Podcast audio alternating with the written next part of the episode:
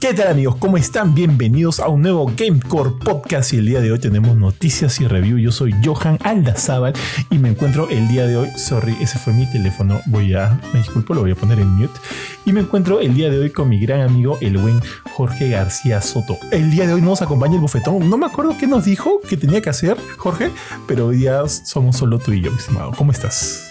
¿Qué tal, Johan? ¿Cómo estás? Algo, algo con su familia tenía que hacer este Ari, que está, está ocupado por el día de hoy. Pero bueno, de todas maneras acá estamos listos para hablar de las noticias y unos cuantos reviews también, ¿no? Acá ya veo mis tres noticias asignadas, así que ya estoy listo para empezar. Tal cual, mi estimado. Yo regreso luego de una semana de, de vacaciones, de descanso, así que mucho, mucho más recompuesto.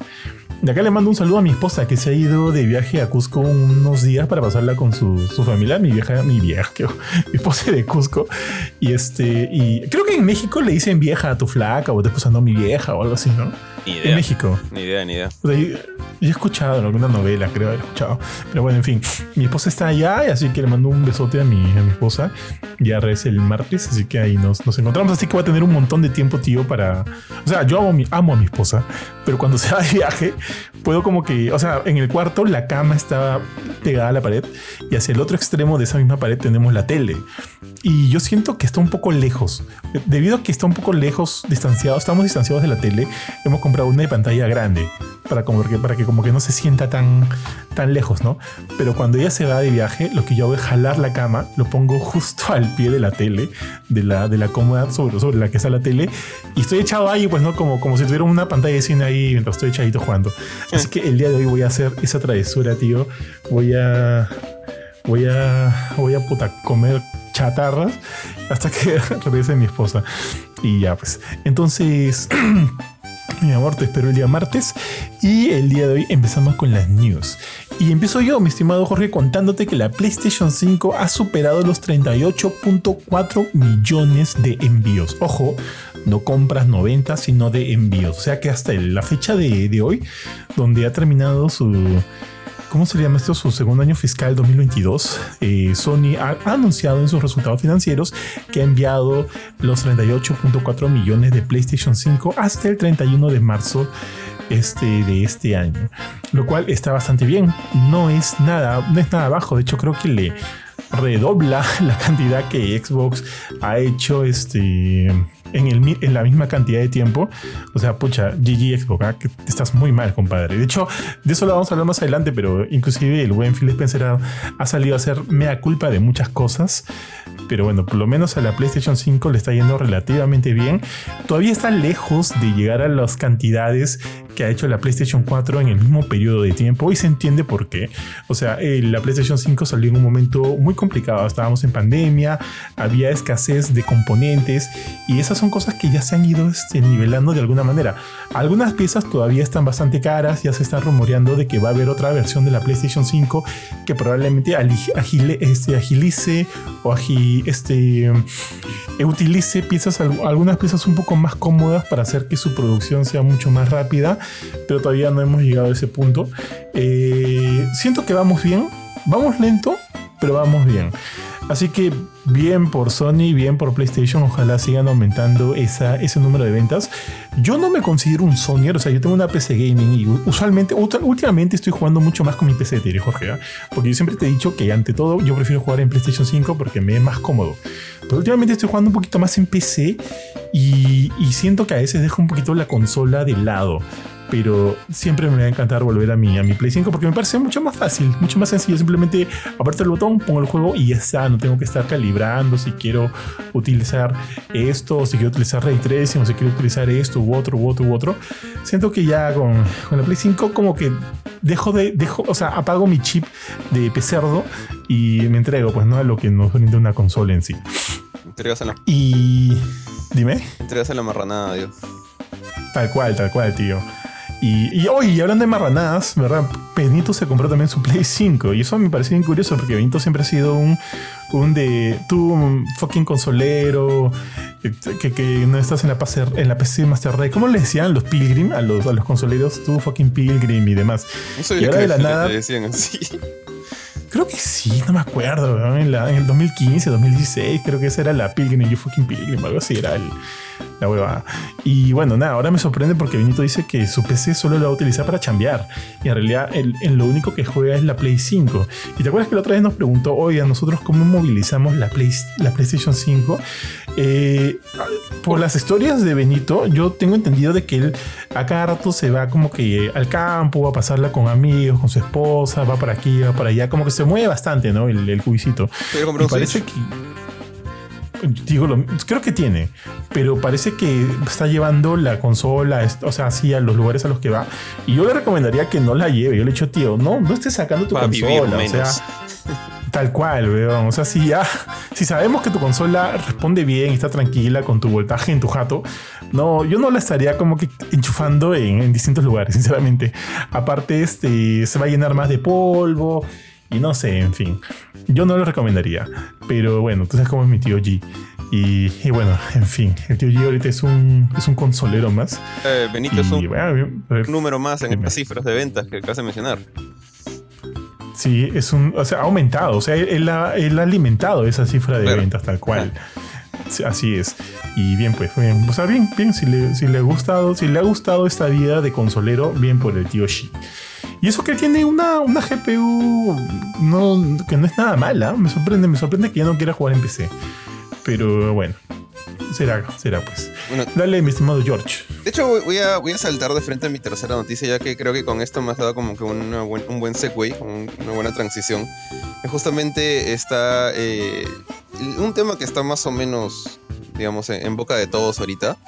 Eh, debido al lanzamiento, principalmente el lanzamiento de Redfall, que salió hace poco, eh, que creo yo que, bueno, ha estado malo por diferentes lados, pero junto con Redfall también hay otro culpable más de esto, puntual, que es este Jedi Survivor, y que ambos han tenido problemas más allá del, en el caso de Redfall, más allá del tema de que malas ediciones de diseño, que el loop es aburrido y todas esas cosas que podemos rajar después, eh, ambos están teniendo este problema, ¿no? De, malos ports en PC.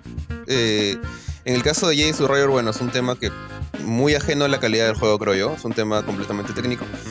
Eh, y bueno, no sé si parte de esto le ha de haber costado en algo las, las reviews malas que ha tenido volviendo a Redfall. Xbox justamente por el lanzamiento de este juego. Y es algo con lo que no sé qué tanto tiempo has tenido que lidiar Benito, pero sé que Ari, con lo que Ari lidia muy seguido cada vez que le mandas un nuevo port de, consola a PC. Siendo Last, ah, Last, of, Us parte 1 el más reciente que recuerdo yo al menos. Eh, entonces, de repente por eso, bueno, no sé si por eso Benito ha, decidido dar este salto o de repente ya se quedó sin plata después de la boda y, bueno, sorry, sé que hay, hay, gente que por ahí va a decir lo contrario, de repente tú también de que si encuentras las piezas correctas por ahí, una PC. No, una PC no te sale más barata que una consola. Una PC, en mi opinión, al menos te dura menos como el, como el top de la línea. O sea, se, renuevan más seguido. Tienes que gastar más seguido para mantenerla en lo alto, mientras que las consolas mantienen su vida normal entre unos 5 a. Bueno, el Play 4 vivió demasiado tiempo, como unos creo que 7 años. ojo, ojo, que yo, que ahí yo diría no, o sea, Benito ya tiene una consola hecha y derecha, ya está construida, ah, no tiene, o sea, podría, podría mejorar, pues, pero sí, una PC construida, podría mejorarla, siempre se puede mejorar, pero tiene una PC lo suficientemente buena para correr juegos en una calidad bastante aceptable. Eh, yo, a lo que a mí, o sea, el cambio, o sea, si él me dice que cambia por un tema económico, qué sé yo, para mí no tendría sentido porque los juegos en Steam están mucho más baratos que estar comprando este, a, través de la PlayStation Store o, físico en donde sea, no simplemente en retail, también en el mismo polvos o en mercados así. a, este, nivel de, juegos. Este tipo no, no, están baratos. A nivel de juegos, a nivel de software, sí, obviamente te sale. Creo, creo que te sale más barata la PC o, o la Xbox incluso. Principalmente por el tema de Game Pass. Eh, y bueno, y Steam es súper maleado, súper agresivo con sus ofertas. Pero me refería más al tema del hardware. Pero sí tienes razón, o sea, si Benito ya tiene el hardware, como que algo no, no, cuadra ahí, ¿no? No tengo idea entonces cuáles serán los motivos de, Benito, porque si ya dio ese salto, o sea, como que la gran inversión en PC es tu máquina. Eh, en consolas, yo diría que la inversión es más una cosa constante, a través de cosas como, no sé, pagar el Game Pass mensualmente, o comprarte el nuevo lanzamiento que sale cada, no sé, cada dos, tres meses, seis meses de repente, depende de qué tan, qué tan seguido compres juegos nuevos, ¿no? Pero ya, ahora sí, y entrando un poquito más específico a la noticia, y esto es una cosa que creo que he estado viendo ya durante los dos últimos días, ha sido como que mi tema principal mientras trabajaba para ver este video de YouTube de fondo, es lo que ha tenido que pasar este, Microsoft por el lanzamiento de Redfall. Y ya aquí voy a, o sea, como que si bien hay temas problemáticos con, con el, el, tema técnico de Redfall, como que por ejemplo ni siquiera llega a 60 FPS, el, el ¿qué, más, ¿qué, más, han dicho? Eh, no, no recuerdo qué otros problemas tenía puntualmente a nivel técnico este juego, porque visualmente, bueno, yo no soy, tú, tú sabes, acá creo que la mayoría que escucha esto sabe que no soy fan de los juegos de, en general de, de Arkane o el estilo que tiene Bethesda, ese, estilo no sé, como que first person shooter con historia, con personajes parecen como que caricaturas de Pixar pero más maduras, no me gusta en general. Entonces, no, yo he visto videos de Redfall ahora último ya después de todo el desastre, por fin me puse un poquito el día de qué cosa era Redfall. No me gusta para nada el estilo me parece bien feo. Pero no me parece, o sea, el, el, la dirección artística me parece fea. Pero no me parece que los gráficos sean feos porque están mal hechos. Entonces no estoy muy seguro cuáles son los problemas técnicos que hay. Sé que no llega a los FPS eh, 60 FPS constantes. Sé que la, la, el rendimiento técnico no es muy bueno. Pero aparte de eso, le han llovido reviews así bien eh, negativas. Desde uh -huh. he visto 3.0, o sea, 3 sobre 10. Eh, el mejor puntaje que vi por ahí fue el 8, 8 sobre 10 de IGN Latinoamérica. Pero fue. Ha sido una excepción así maleada. O sea, ha sido el, trébol de cuatro hojas de todo el jardín de, de tréboles este, irlandeses, ¿ya? Porque todos los demás, así, el 90-95% del resto de prensa que le ha hecho reviews o lo ha analizado, le ha puesto notas negativas o si no pone notas, lo ha criticado duramente. Desde el lado técnico, como, como dije hace un rato. Incluido nosotros, ¿ah? Incluyendo tu review, ¿no? Que le pusiste creo que 5, 5.0. 5, sí. O sea, jalado. Digamos, para los que están en colegio, 10 sobre 20, ¿no? Eh, entonces, el juego ha estado bastante malo y lo, el problema con esto es que no es un jueguito cualquiera que, que, sale de la nada y ni siquiera es un juego third party, o sea, ni siquiera es un juego como que, no sé, afectó a, yo qué sé yo, a EA o como Forspoken con, con, con Square Enix, ¿no?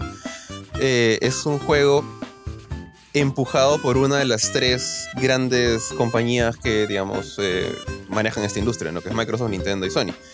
Eh, en este caso es Microsoft. Y Arkane, Arkane Austin, el, el, estudio desarrollador de Redfall, es uno de sus first party más importantes. Y que, y peor aún, este juego, yo al menos no soy yo sí soy más, mucho más senior que tú. O sea, mi, mi PC, tal como, como, Benito, yo desde hace años mi PC es, ni siquiera, ni siquiera es mía, es de la, es de la eh, oficina.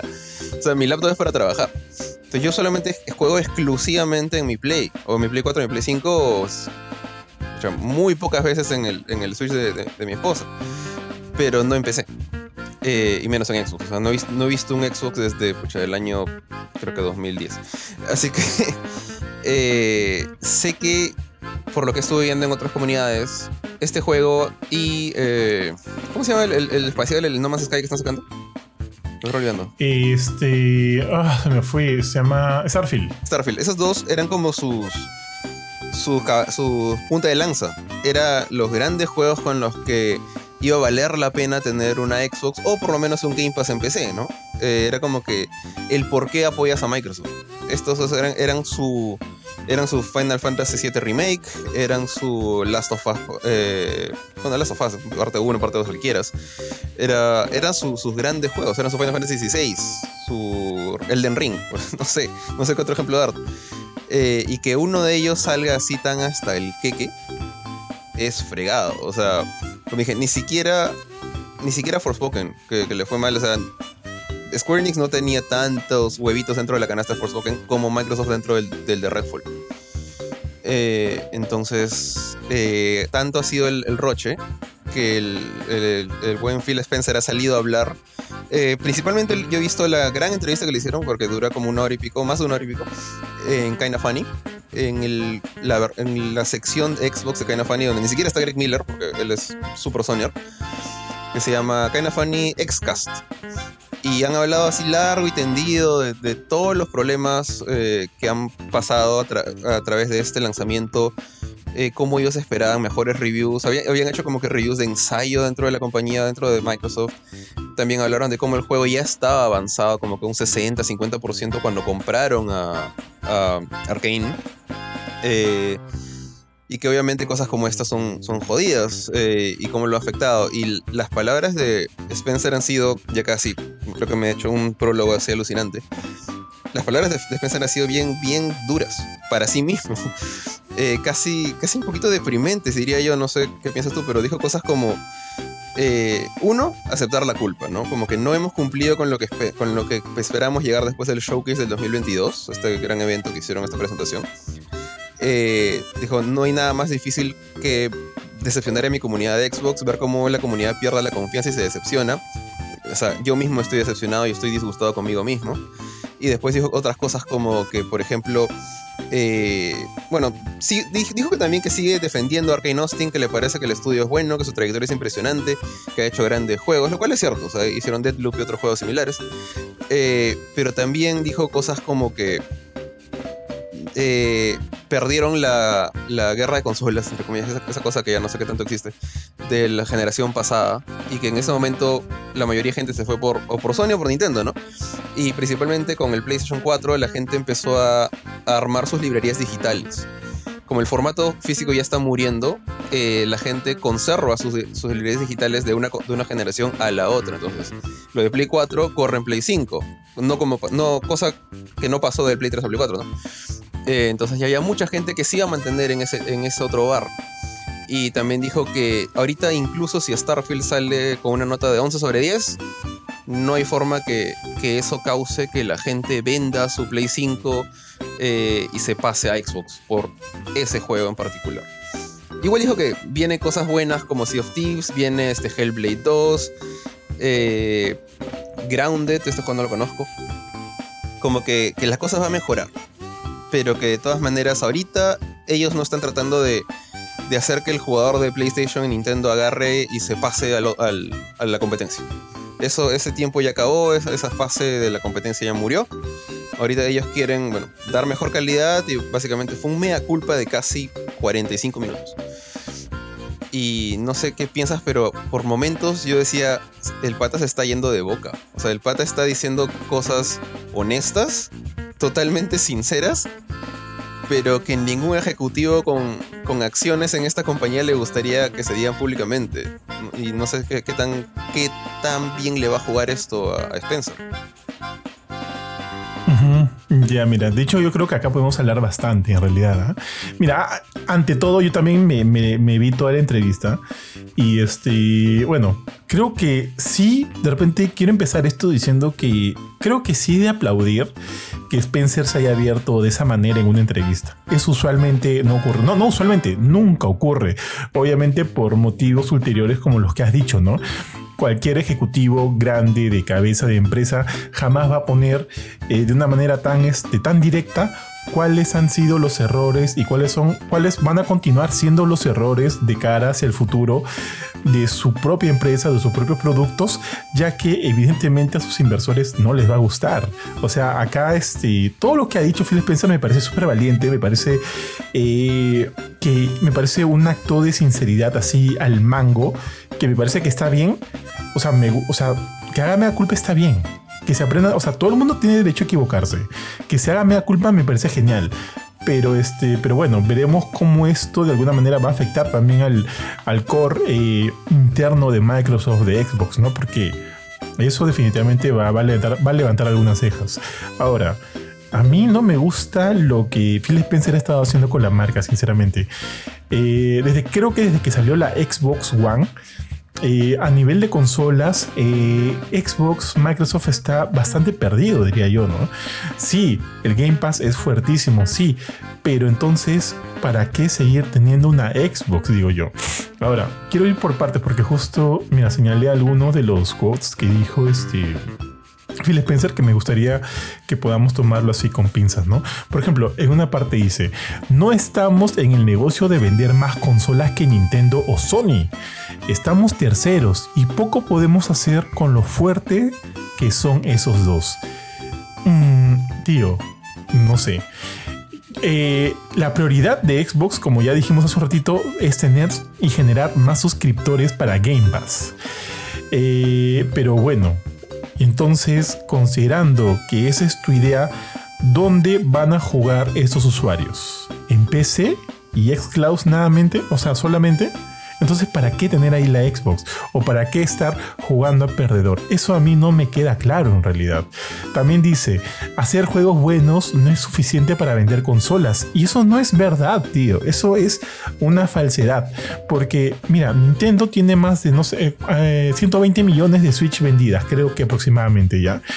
Eh, Sony está vendiendo más del doble de la PlayStation 5. Acabamos de ver cuántos, eh, cuántas consolas han shipeado desde, desde su lanzamiento.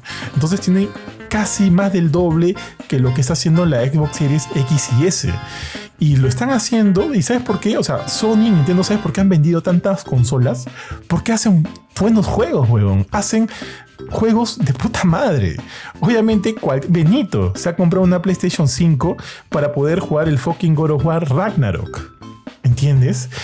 No sé cuántos se van a terminar ya decantando por la Switch, a pesar de que la Switch también ya está en muere y muy pronto va a llegar la nueva consola. Y acaban de sacar un bundle de Switch con, eh, con un diseño de Zelda muy bonito y muchos lo están comprando. ¿Por qué? Porque quieren jugar el fucking Tears of the Kingdom. Entonces, ¿en qué planeta, en qué universo es verdad el que hacer juegos buenos no es suficiente para vender consolas. Ahí está pisando, puta, perdón, está cagando fuera del water Phil Spencer, siento yo. Porque me parece este, un, un quote, un statement bastante, este, bastante flojo. Bastante, este, con, con muy poco criterio en realidad. También dijo, eh, justo lo que tú dijiste, ¿no? Eh, no lo voy a traducir ya. No hay mundo en el que Starfield vaya a tener 11 de 10 y que la gente vaya a empezar a vender sus PlayStation 5. Eso no, eso no va a pasar. Eso me parece este, que le está tirando barro a su propio juego, lo cual no está bien. Pero bueno, o sea, en efecto, no, no va a pasar. No, la gente no va a vender sus PlayStation 5 para comprarse su Xbox Series X porque quieran jugar Starfield. Definitivamente no va a pasar. Eh, pero igual, si Starfield sigue, aún así, sigue siendo bueno, eso no ayudaría a que la gente finalmente decida también comprarse una Xbox o inclusive suscribirse al Game Pass. Entonces yo siento que su aproximación a nivel de servicios, a nivel de, de tener como que todo para poder jugar, me parece genial. Pero a pesar de tenerlo todo para poder jugar, ¿por qué voy a querer tener todo eso si lo que tú me das son juegos mediocres? Entonces siento que hay una disonancia o que como que el, cuadro no es completo. No sé si me dejo entender. Solo están yendo hacia un lado, pero se olvidan de lo más importante, ¿no? De la experiencia que quiere un usuario, un jugador, un gamer, como quieras llamarlo. Y, y, siento que ahí la está cagando. O sea, yo siento que esa dirección no está del todo bien. Porque por un lado hay cosas chéveres como te digo, el tema de servicios, el tema de las consolas me parecen bonitas, me parecen buenas, me gustan los diseños, me gustan los mandos. Eh, el Game Pass es increíble, pero ¿dónde están los juegos?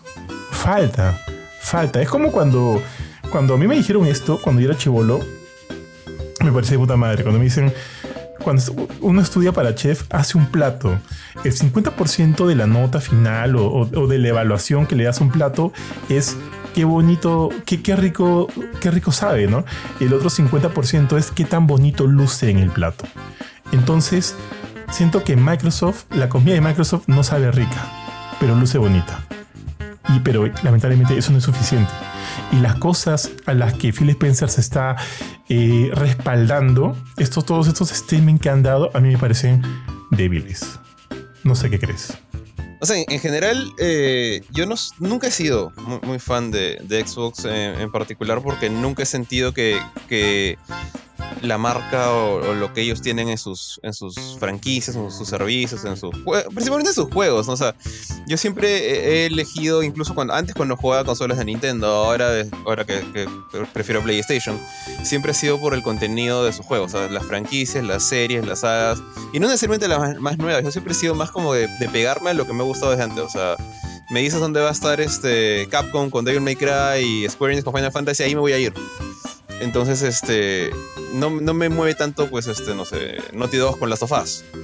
Pero sí, Final Fantasy XVI ahorita me muero por jugarlo, ¿no? En el caso de Xbox siento que nunca han tenido eso conmigo. O sea, lo más cercano que han tenido conmigo eso ha sido con Gears of War, con la saga Gears of War. Que a estas alturas, por más que no está muerto, entre comillas, ya hace tiempo que perdió el lustre que tenía antes. Eh, y justamente eh, algo que te decía hace un ratito antes de, retomar la grabación, era que ¿En qué momento fue que entró Spencer a todo este, este tema, ¿no? al, circo de Microsoft, por así decirlo? No, no de mala manera, pero ¿en qué momento empezó a, a, tomar la batuta? Y sí, pues es, es el inicio de la, de la época del Xbox One, ¿no? Más o menos por ahí.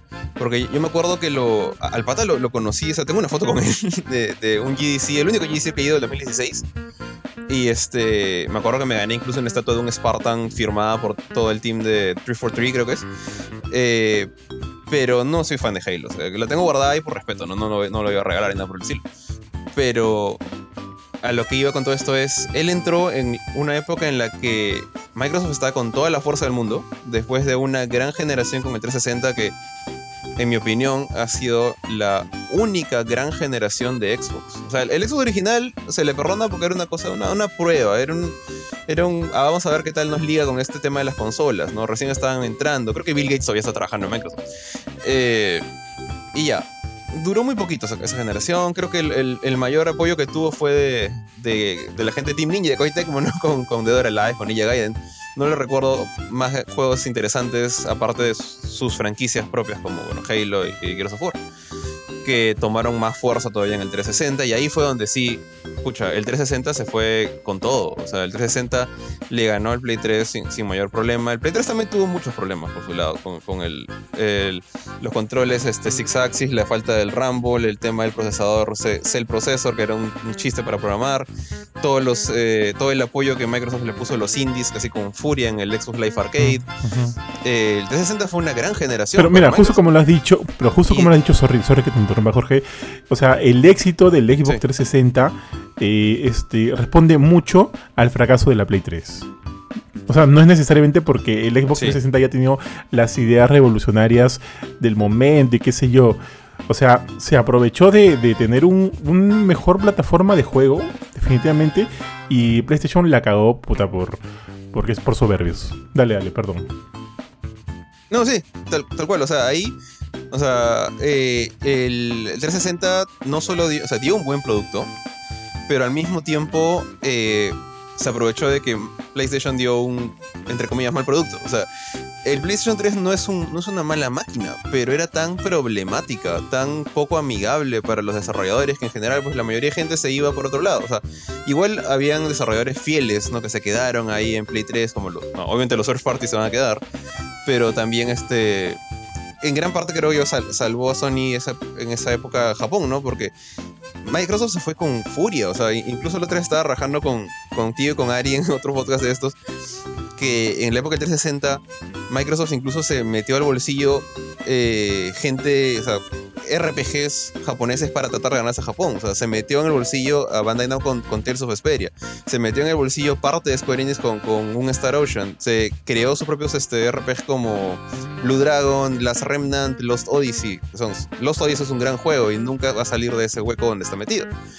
Eh, y poco a poco, esa misma gente que está en su bolsillo empezó a saltar de ahí más que nada creo yo por simplemente la mala suerte de que, bueno, Japón es súper tradicional y, dijeron, bueno, no queremos esta cosa americana, queremos el, Play, así que sácame Tales of Vesperia ahorita en PlayStation, sácame Star Ocean 4 en, PlayStation y todo empezó a salir en PlayStation.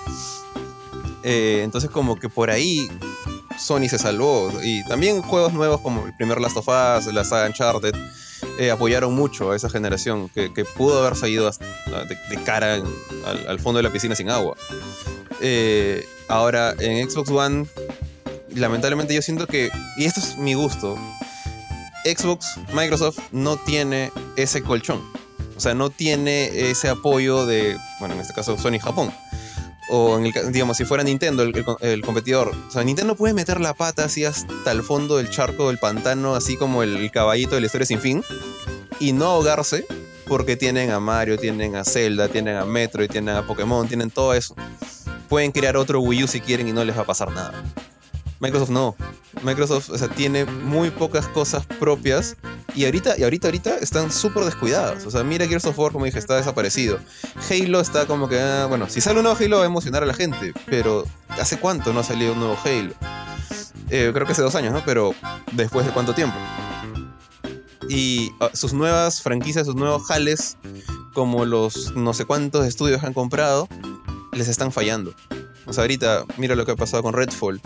Eh, nadie sabe nada de Hellblade. ojalá yo cruzo los dedos porque Hellblade 1 me encantó. O sea, quiero que Hellblade 2 sea bueno a pesar de que no lo voy a jugar. Eh, Rare. Rare fue asesinado por el Kinect en el proceso. Entonces, siento yo que ellos no tienen ese beneficio, esa, esa facilidad de meter la pata. Como si la tiene Nintendo. Nintendo lo va a tener toda la vida.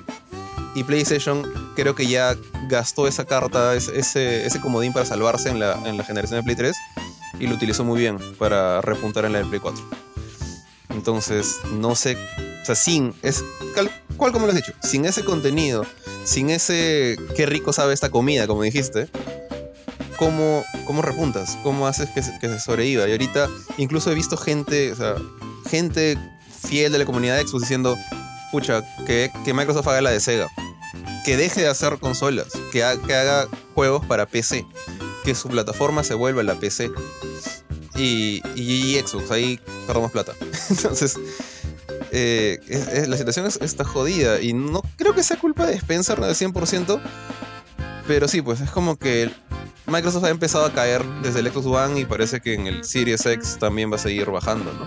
Sí, y creo que también lo dijimos la otra vez en un podcast pasado, que esto, o sea, considerando que Redfall es esta primera cara, o sea, es una de las primeras títulos que salen bajo la insignia de Xbox. Eh, porque sale eh, de parte de Arkane, de, Arkane y sabemos que Xbox compró Bethesda. Y, y, como yo te, creo que te lo dije a ti en, eh, por mensaje, lo hablamos por interno, que o sea, yo entiendo que a ti no te guste este, los juegos de Arkane ya lo explicaste también por qué, qué es lo que no te gusta mucho de ellos. Pero, o sea, creo que sabes que a pesar de eso, eh, muchos de los juegos de Arkane, por ejemplo Prey o los Dishonored, tienen elementos muy muy buenos. Que, que, que, te pintan, que te hablan de un estudio bastante capaz, bastante, con bastante experiencia, con mucha capacidad de crear mundos bastante buenos, bastante detallosos, historias más que increíbles. Me hace poco más con Deadloop también.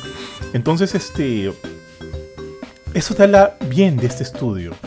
Pero cuando el primer trabajo de este estudio, bajo toda una nueva bandera, que en este caso es Microsoft, te saca un resultado como el de. Como el de este. Ah, se me fue más de shit. Como el de Redfall entonces tú dices, oye, oye, ¿qué pasó acá? O sea, tú eres un buen estudio. ¿Por qué me estás dando esto? Ah, espera, espera. ahora él estás bajo el estandarte de Microsoft, ¿no? Bajo el estandarte verde. Mmm, ¿no?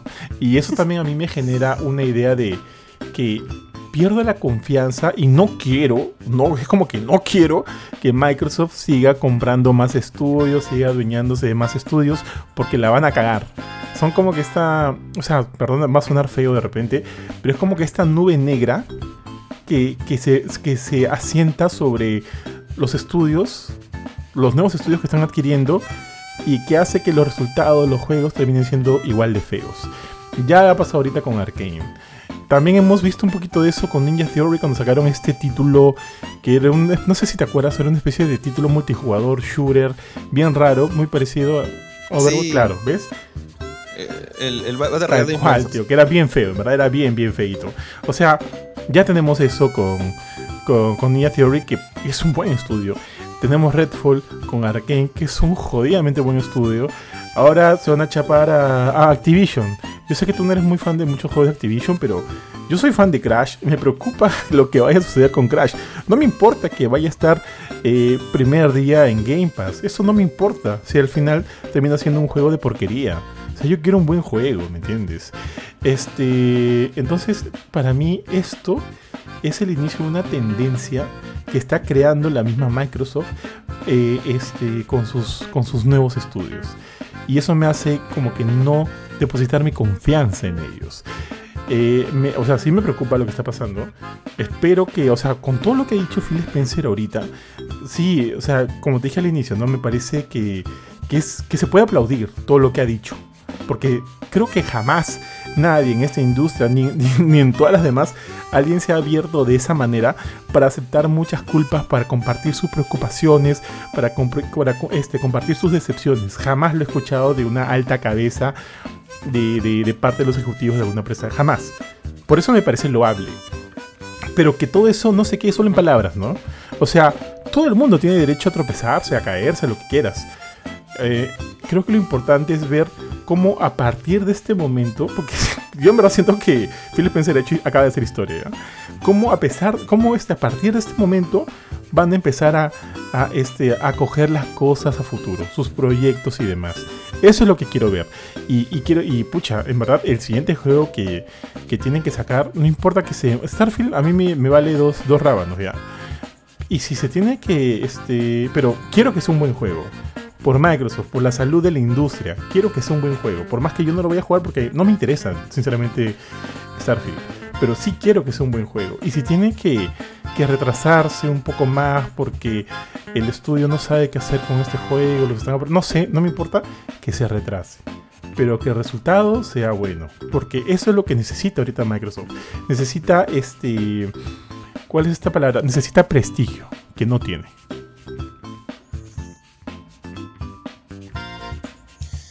Mira, o sea, el problema con esto que falta prestigio es que me da cuenta de este. Justo ahorita lo que vas a decir, ¿no?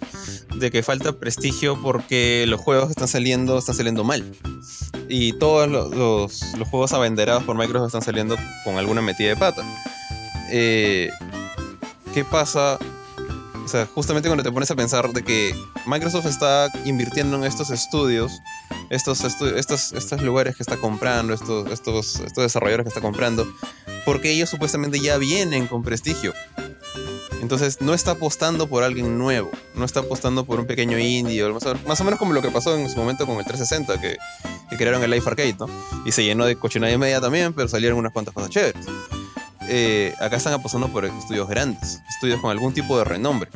Entonces que a pesar de tener ese renombre, luego prácticamente lo pierden, es, es peor que apostar por un desconocido y fallar es básicamente apostar a la segura y aún así perder. Y, y eso más bien hace quedar muy mal el nombre de Microsoft. Te, hace, lo que tú dijiste, ¿no? Te hace pensar que Microsoft es el que está como que, entre comillas, la dañando a estos... Es la nube negra, lo, que tú dijiste, la nube negra encima. Y si ahorita, no sé, pucha, eres este... Algún estudio chico por ahí que todavía no haya sido comprado. ¿Qué sé yo? Platinum, ¿ya? Que, tuvo una buena relación con, con, Xbox, con el tema de.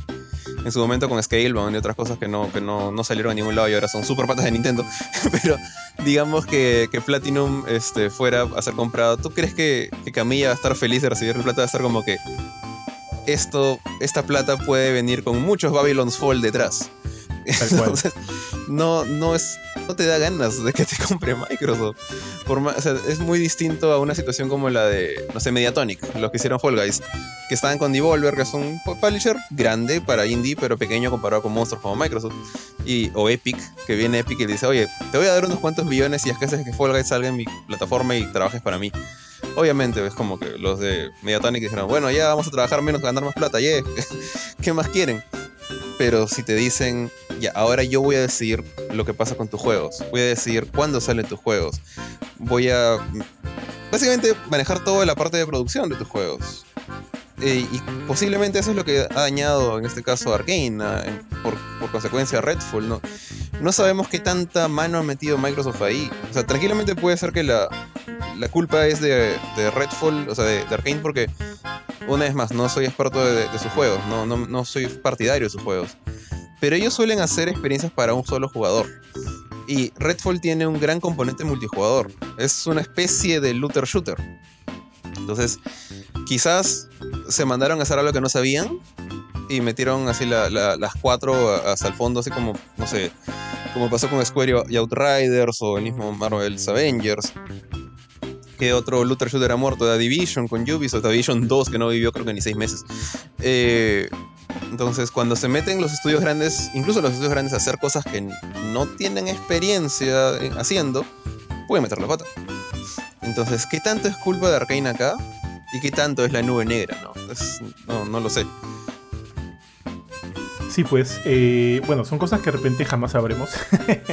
Por ahí leí un poquito de que eh, Microsoft no estuvo muy involucrado en el, desarrollo, o sea, en el desarrollo, en la producción de, Redfall. Es, es este, un producto netamente de, Arkane. Pero, o sea, si tú eres dueño de Arkane, tú y sabes que están lanzando un título, tú no puedes como que desentenderte ni lavar ni lavarte las manos y decir que salga, ¿no? O sea, debe haber ahí alguien, algún encargado por lo menos de, de estar verificando la calidad de los productos que salen con el sello también de Xbox.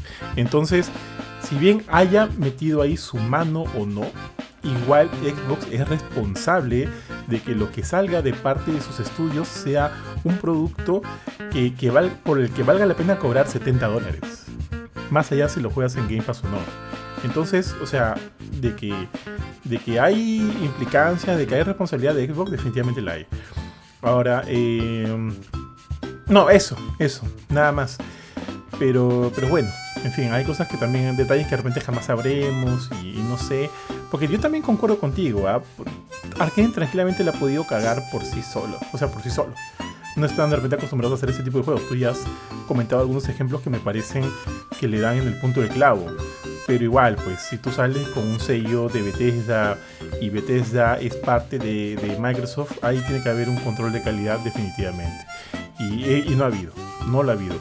Eh, yo he jugado Redfall, eh, si creo que es lo peor que he jugado en mi vida o este año, no, no, no, no, es verdad que no, no, no te voy a mentir tampoco, tampoco voy a ir por, por extremos, no, pero es un juego poco inspirado considerando el ADN del estudio que está detrás de este juego. Ese es mi problema. O sea, problema de rendimiento, sinceramente, yo no he tenido. Yo lo he jugado en, en una, este, en una 4070 Ti y me ha corrido bastante bien. Estoy jugando a 4K y no bajaba de los 70 frames por segundo. Yo no he tenido ningún problema ahí. Entiendo que en consolas está lock a 30 FPS y, bueno, pues ya, ¿qué vas a hacer? ¿Qué le vas a hacer? ¿Debería ser así? No. El estándar ya en esta generación actual debería ser 60 frames por segundo y si uno paga 70 dólares por un juego, entonces espera lo mejor, ¿no? Entonces, pero bueno, o sea, como pasó con Gotham Knights. Al inicio dije, ta madre, pero finalmente te acostumbras. Mi problema con Redfall es que es un juego que, que no tiene el alma de un título que tú esperarías de Arkane. Yo no veo ahí nada de Deadloop, no veo ahí nada de este de Dishonor, no veo ahí nada de Prey, nada, absolutamente nada. Es un mundo bastante estéril. Tú caminas por ahí y con las justas ves algo, los mapas son aburridos, tiene estos elementos de mundo abierto que yo no sé para qué existen, porque es muy aburrido transitar en el mundo de Redfall. Lo pa son las armas, sí, las armas pueden ser bastante entretenidas de disparar a los enemigos y demás, pero también ahí hay un yo siento que hay un problema muy grande de diseño. Por ejemplo, cuando yo llego a un lugar y tengo que empezar a matar vampiros, lo cual no está mal, o sea, la, premisa es chévere. Cuando es un solo vampiro, bacán, lo puedo, lo, puedo disparar, lo puedo matar. Pero cuando son varios, yo siento que hay un nivel de desafío, de dificultad que ya se escapa un poquito de mí. Y no es mi culpa, es un mal balanceo del juego. Eh, o sea, ellos tienden a ser muy rápidos y el disparar es un poco lento. Y mientras ya estoy recargando mi arma, ya me mataron. Similar a lo que no sé si te acuerdas lo que sucedió con Calisto Protocol, el cual el pato se demoraba 15 días en, en, curarse, y el disparar podía ser un poco lento. Algo similar, ¿ya? Acá te curas más rápido, sí. Pero el manejo de las armas es muy lento para el, gran ritmo y velocidad que tienen los enemigos. Y eso no te ayuda, es más, llega a ser frustrante. Eh, eh, cada, o sea, las habilidades que tiene cada uno de los personajes me parece chévere. Yo creo que ahí se fue todo el elemento creativo del juego. Porque son chéveres las habilidades que tienen. Por ejemplo, la, mi personaje tenía una habilidad para llamar a su exnovio zombie, perdón, exnovio vampiro, que me ayudaba este, a, eliminar alguno, a eliminar algunos de los enemigos. Eso me parece bacán, verse baja. Bien simple. Sí, tal cual. Tal cual, pero de puta madre, de puta madre. Y puedes mejorar eso incluso. Y, chévere, con otro podías eh, llamar una especie de... Ah, puta madre. Bueno, en fin, ya. Eh, a lo que voy es que siento que todo lo que yo hubiera esperado de un título hecho por Arkane no está aquí, pues. El mayor problema, el diseño, el, lo estéril que en realidad es el mundo, el mundo tío, sí, no, no te mientes, bien, bien feo. Eh, siento que el diseño de los personajes, usualmente son así los, los diseños que utiliza Arkane, la dirección artística de, de Arkane. Acá, no sé, porque los... Me recuerdan a la, a la película Lightyear. claro, por ahí. Lo siento bien guachafos. Lo siento bien guachafos. Y toda la escritura, toda la narrativa, la historia, donde son elementos que Arkane suelen empujar bastante bien, acá son muy simples. Es como, como que si quieres, como si estás, estuvieras esperando ver algo bueno de Pixar y te, te, puta, te dan Cars 2, pues. Entonces ahí sabes que hay algo mal. Pero bueno. No, sí, vi, una, vi unas cinemáticas, o sea, me, llamó la atención una cosa, un detalle chistoso, o sea, sin, sin spoilear, pero me pasaron un video que decía como que toda la, toda la historia de, Redfall en cinemáticas, el, el, clásico video de YouTube que reúne todas las cinemáticas. Ajá. Y era media hora de cinemáticas, nada más. O sea, hasta, hasta Street Fighter creo que 4 tiene más videos. es en un juego de peleas. Este este era como que bien poquita historia y la mayor parte de, esta historia está narrada con unas este, imágenes estáticas que, que, pucha, te lo entiendo en un, juego indie, un juego bajo presupuesto, se ven muy estilizadas, pero no, no me gustan. Pero ya cuando muestran las, las cinemáticas, cinemáticas sí se veían bien feitos. O sea, he visto Dishonored, no he jugado Dishonored y se ve mucho mejor que esto. Y hay una, una escena en la que un par de vampiros están comiéndose un muertito, están que los chupan por todas partes. Y este. Y se veían bien feos. O sea, bien, bien. No, no feos porque son feos porque tienen que ser feos, sino que están. El diseño era horrible, están como que encorvados flotando y, y, la, la, flotación, por así decirlo, de, de, los vampiros en el, en el aire se veía súper tosca. No se notaba muy. muy trabajada. Y, pucha, y sí, bueno, tienes que competir con cosas como, no sé, Atomic Heart, que tampoco he jugado, pero he visto las cinemáticas pues, de, de, esta, de, de, las robots, este, las gemelas, estas cosas locas que salen sea, escucha, si, si, vas a meterte a competir en este mundo de, de first person shooters con historia y, y, Arkane hace tiempo que está metido ahí, no puedes sacar algo así de feo. cual, no, no cual es eso, es eso. dale, dale, perdón. No, no, esa no es. Ah, qué horrible juego, qué, qué feo porquería. No, no es así. Es, se espera mucho más. Es que este decepción, qué decepción. eso, esa es una decepción. Es el mismo feeling que, que, no sé, que en su momento yo al menos tuve cuando, cuando Platinum lanzó eh, Legend of Korra. O el juego este de, de las tortugas ninja de, de IDW, el Out of the Shadows, ¿cómo se llama? Ah, sí, sí, sí. No, Out of the Shadows no, ese es otro. Eh, no, Out of the Shadows es otro. Ese es, ese es un, un juego de, de, un solo juego. No me acuerdo cómo se llama el juego de, de Platinum de Tortugas Ninja, pero también como que... En este caso, el juego, el juego de Tortugas Ninja se veía bonito, pero el gameplay era como que, oye, esto, esto no es lo mejor que puede dar Platinum. Y ya de ahí te enteras, ¿no? Que hay un equipo B, Platinum está dividido en, equipos y hay un team que hace las cosas para, para franquicias y otro que hace, pues, este, Nier Automata, ¿no? era una cosa distinta. Eh, entonces, sí, es tal cual como dijiste, es, una decepción y hasta, el tío Phil lo, lo decepcionado. Pero, ¿qué otra opción tenían? O sea, estoy pensando, ¿qué solución podían darles? ¿No lanzar el juego? retrasarlo más. O sea, siento que ya los problemas estaban muy metidos en la base de esto.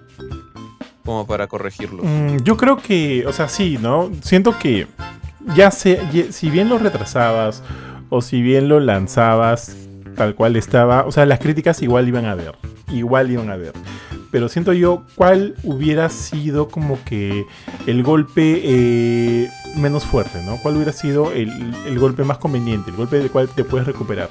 Yo ahorita siento que con el resultado de ese lanzamiento, lo que hemos visto todos de Redfall y demás, siento que el golpe ha sido más duro, porque este ha sido un golpe al, al este, a la capacidad de Microsoft de manejar sus, sus proyectos, sus estudios y de dar buenos resultados yo siento que eso es lo que se ha golpeado ahorita, eso es lo que definitivamente se pone en juego, ¿no? Yo ya no confío mucho en Microsoft, como te dije hace un ratito.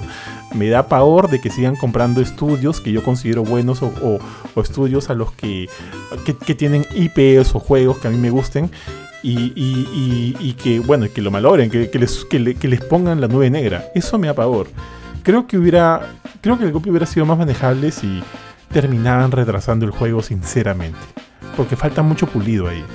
Yo creo que eso hubiera sido probablemente lo más conveniente. O sea, igual hubieran llevado, hubieran, perdón, llovido, este, reclamos, quejas y demás, porque así es el mundo de hoy en día, ¿no? Quieras, hagas o no hagas, siempre va a haber haters, siempre va a haber gente que te va a decir, puta madre, que yo, ¿no? Siempre va a haber un ranteo de alguna u otra manera. Pero el golpe hubiera sido más manejable. Pero ya está, o sea, ya pasó. Ya pasó. Eh, Phil Spencer ha salido a decir lo que tenía que decir. Y para adelante, pues Jorge. ¿Qué vamos a hacer? Caballero nomás. O sea, lo que dijo, como dije, fue sincero, pero no es lo que ningún inversionista quiere escuchar, pues. Y eso. Eso lo, puede. No, no sé qué va a pasar. O sea, podría. ¿Tú crees que le cueste la chamba? Ah, no sé, pero como yo te digo, o sea, si bien yo creo que Spencer ha tenido muy buenas ideas en base a crear todo este. Este.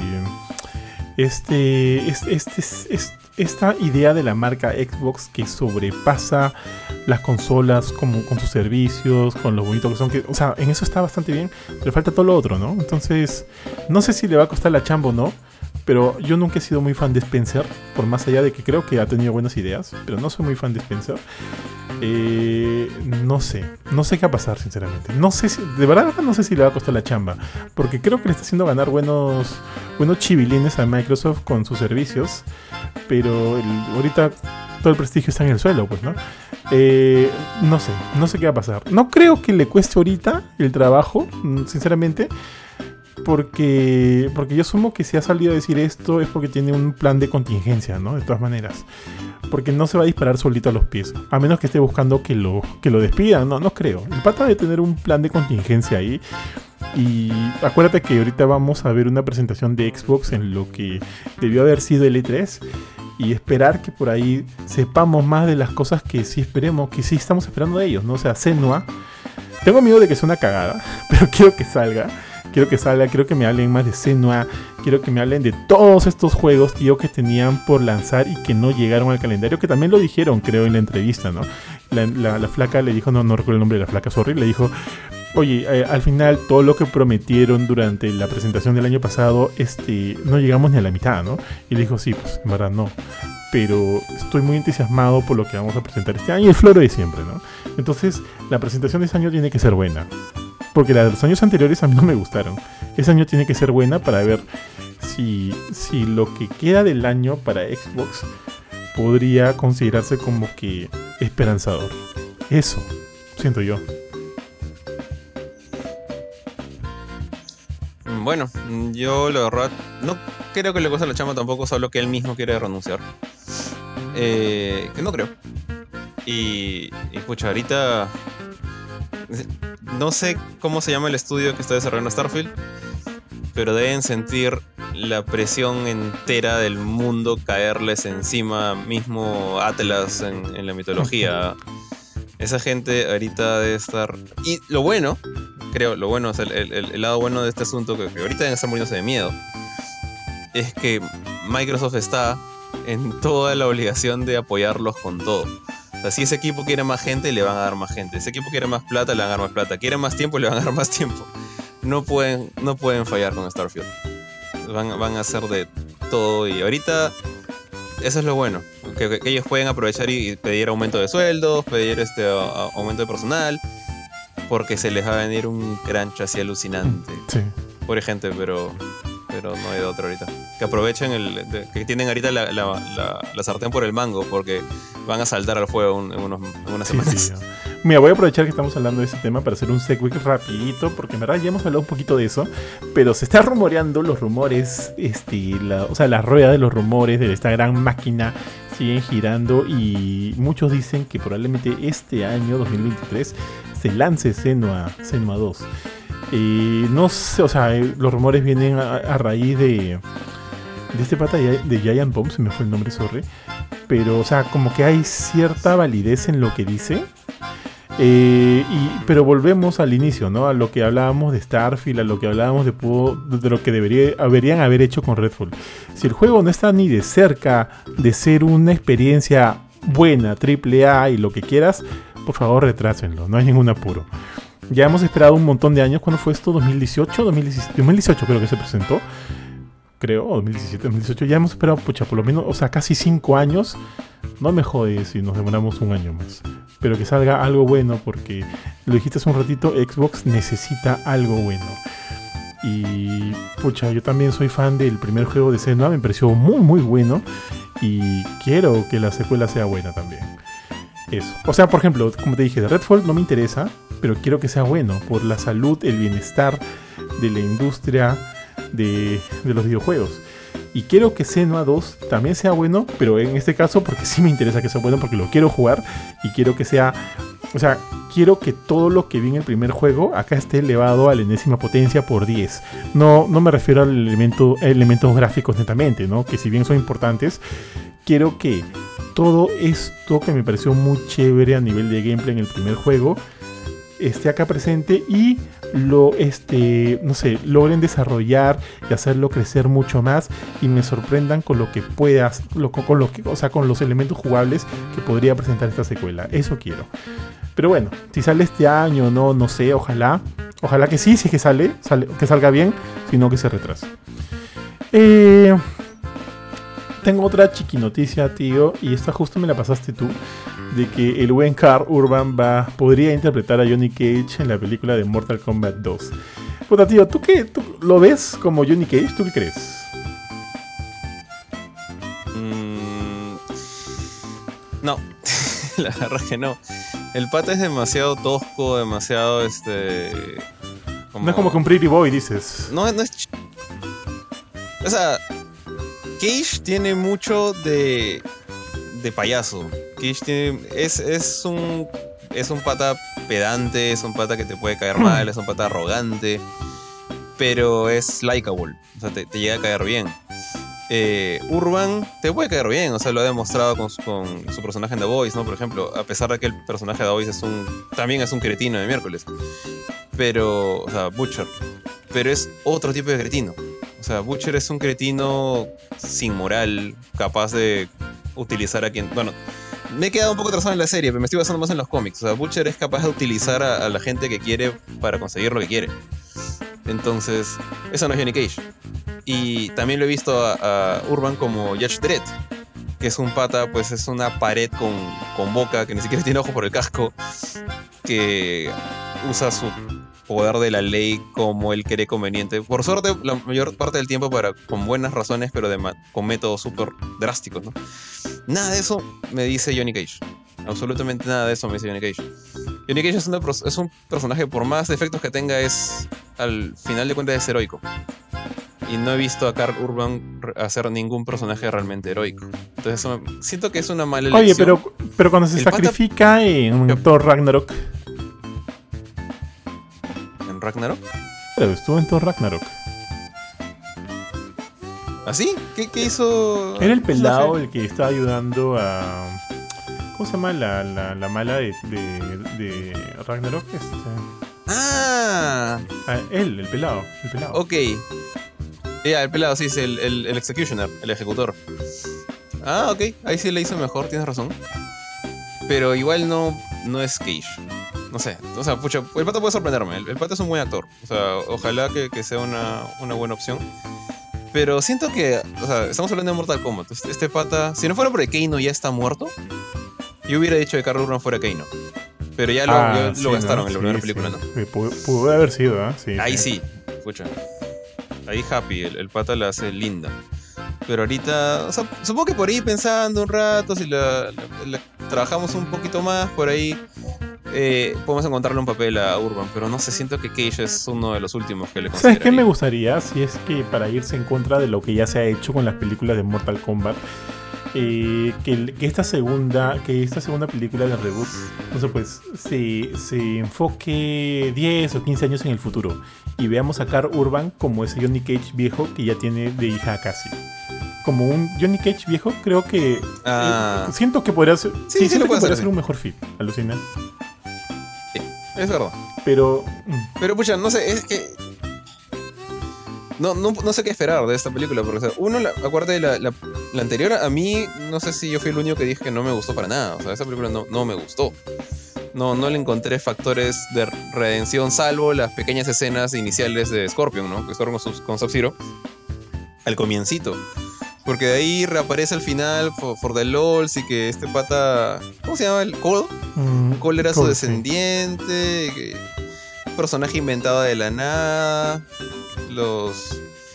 Los héroes, pucha, están sec- secundariazos ahí, pero luego, bueno, todos sacan sus poderes de la nada. Que aparentemente el, el poder especial de Jax es brazos cibernéticos. no, tenía, no tenía sentido eso.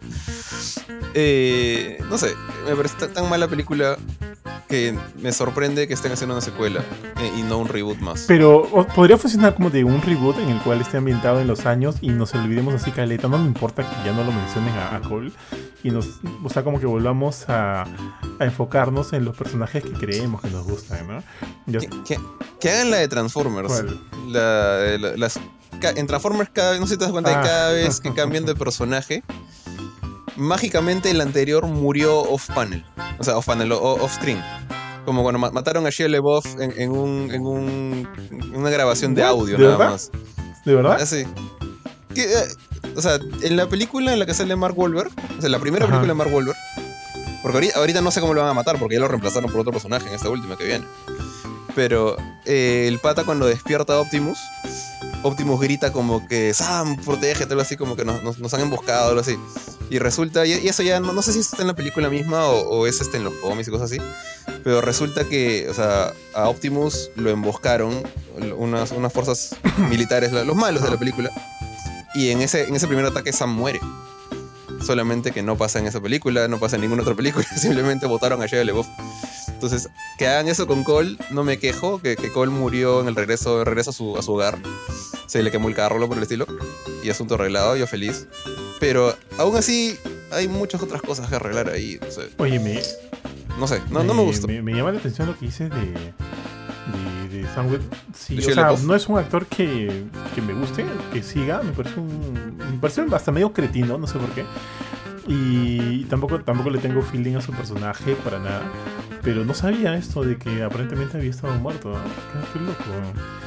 Pero, pero igual, o sea, tampoco es que el- siga con ahínco eh, todo el canon de las películas de Transformers, porque en verdad son muy malas. Pero. Yo, yo no, ni, siquiera he vi- ni siquiera he visto las últimas películas. No, no he visto la de. ¿Cómo se llama? Dark Knight. De Last Puta, Night, malísima. monta Malísima, malísima. Yo la vi, ¿sabes por qué? Me acuerdo que con Mila fuimos al dentista y ya te... Porque sale no, Grimlock. no, no, o sea, no me- o sea, o sea, Grimlock chévere, ¿ya? O sea, me- siempre me ha parecido un personaje chévere. Pero fuimos con Mila al dentista y ella tenía una cirugía y, y llegamos como que súper temprano y tenemos que hacer hora. Tenemos que hacer hora tipo dos horas y media. Y estábamos a dos cuadras de, de este, de... ah, ¿Cómo se llama este, este centro comercial que está justo al costado de tu chamba en Lip? Eh, ¿Cómo se llama ese lugar? La Rambla. ¿La Rambla? Sí, perdóname. Fuimos ahí al cine a ver qué había y justo cuadraba entre las horas que teníamos que hacer hueco esta la de Transformers. Y dijimos, ya que chucha hay que verla. Porque no queríamos verla. Ya que chucha hay que verla. Malísima. Malísima. Pero este. Pero yo he visto Bumblebee y Bumblebee es. Bueno, no es buena, es entretenida. Me parece como que lo mejorcito de lo que he visto bien. de. Yo la vi en ¿Qué la te tele. pareció? O sea, la, la vi en HBO Max. No me acuerdo, no, ni siquiera sé dónde sale. Pero la he visto en algún Y- streaming. O de repente fue en verde, ¿ya? Pero me pareció entretenida, como te has dicho. O sea, John Cena, simpático como villano. Eh, eh, Kate Bishop como heroína me, me cayó bien. Creo que es la primera película que vi de ella. Eh, en general, sí, simpático. aunque Me, me sigue molestando esa idea de que Bumblebee es, mudo. Ya estoy un poco harto de, de esta, de esta idea de Michael Bay. Ya pobre, devórenle su voz. Ya estoy harto que siga hablando por radio. Este, pero. Pero sí, no, no, mala película no era. Sí, eso fue, fue Sí, simpática. sí, sí. Pero, pero bueno, ya de ahí, como te digo, de la línea principal le tengo muy poca fe, pero sí estoy entusiasmado por esto, tío. O sea, no entusiasmado de que estoy con el hype y voy a ir al, al- al- estreno. Si me invitan, voy. Pero no es que no es que esté como que ya con mi polo de mi polo de, de Optimus Optimal, Optimus eh, primitivo, este, ¿cómo se dice? Optimus Primal, ¿no? No estoy con, con eso, pero le tengo feeling a Beast Wars, ¿ah? así que, qui- o sea, quiero ver que, haga- que hagan algo bueno. ¿Esa la va a dirigir este Michael Bay o no? ¿Sabes? A ver, déjame buscar. Escucha, no, creo, creo que no es Michael Bay. Transformers, ¿cómo se llama esta? Eh, Rise of the Eh, Beasts. Rise of the Beasts, creo. El director es Steven Caple Jr. ¿Qué ha hecho este pata? Este- oye, este Ya. ha hecho Creed 2. No, imp- no importa, cualquiera, cualquiera que no sea Michael Bay es mejor. Sí, pero, o sea, sí, claro, sí, definitivamente. Pero este ha hecho Creed 2. Y Creed 2 es una. No la he visto, pero todo el mundo me ha dicho que es muy buena. Yo la vi en, en- en un, en, un, en un avión, en un viaje. De las- bueno, siempre que veo películas pendientes las veo en el avión. Y este, sí, simpática, bu- bu- buena chamba tanto de, de Iván Drago como de, del resto de la gente. O sea, Silvestre Stallone, este, el Antorcha Humana también actuó bien. Killmonger. Ujú. B. B. Jordan. B. Jordan. Sea, También no me una película que se llama The Land, The Land de 2016 y que tiene este 70% en Rotten y, y que, o sea, ok, ¿no? Esta, Transformers va a ser su tercera película, en realidad. Y. Escucha, la verdad, yo siento que. O sea, Last Night fue lo más bajo que, que- que pudo caer. En, no le he visto la película, como he dicho, pero los trailers me parecieron tan desagradables. Eh, los diseños, los, los pobres Dinobots. Ya ni dinosaurios parecían, parecían este, cualquier cosa, una especie de, de dragón hecho de, basura metálica. Parecían esto- una especie de obra de arte moderno, Ajá. que como, como obra de arte moderno es bonita, pero como Transformer es horrible. Eh, no me gustó para nada lo que vi en el trailer. Y de hecho que Optimus era el malo ahora en la película, como que me descuadró. Supongo que ya lo, ya lo arreglaron eso. E- Es, esta nueva tiene un montón de cositas que me llaman la atención. Que es como que parte de mí no quiere ver. Porque ya. La última película de Transformers que yo vi, aparte de Bumblebee, fue la tercera. La, primera no me acuerdo cómo era Transformers, la segunda era Dark Side of the Moon, creo.